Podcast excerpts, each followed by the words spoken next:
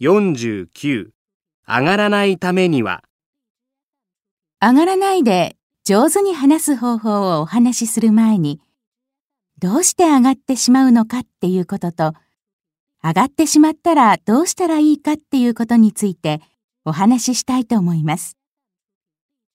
まず、上がってしまう一番大きい原因は準備不足です。十分に準備しておけば、誰でもほとんど上がることはありません。準備が足りないと、大丈夫かなって不安になって、それが上がる原因になってしまうんです。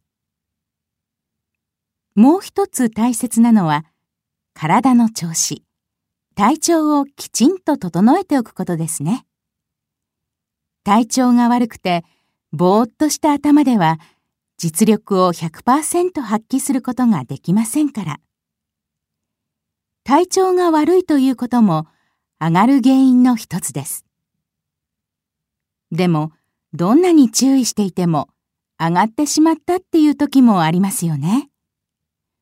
そんな時にはどうしたらいいか、3つの方法を紹介したいと思います。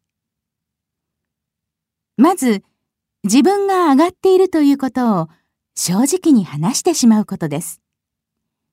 聞いている人たちもあなたの気持ちを理解して、きっと笑って受け入れてくれるはずです。それから手を動かすことも良い方法です。手は顔の緊張と関係があるんです。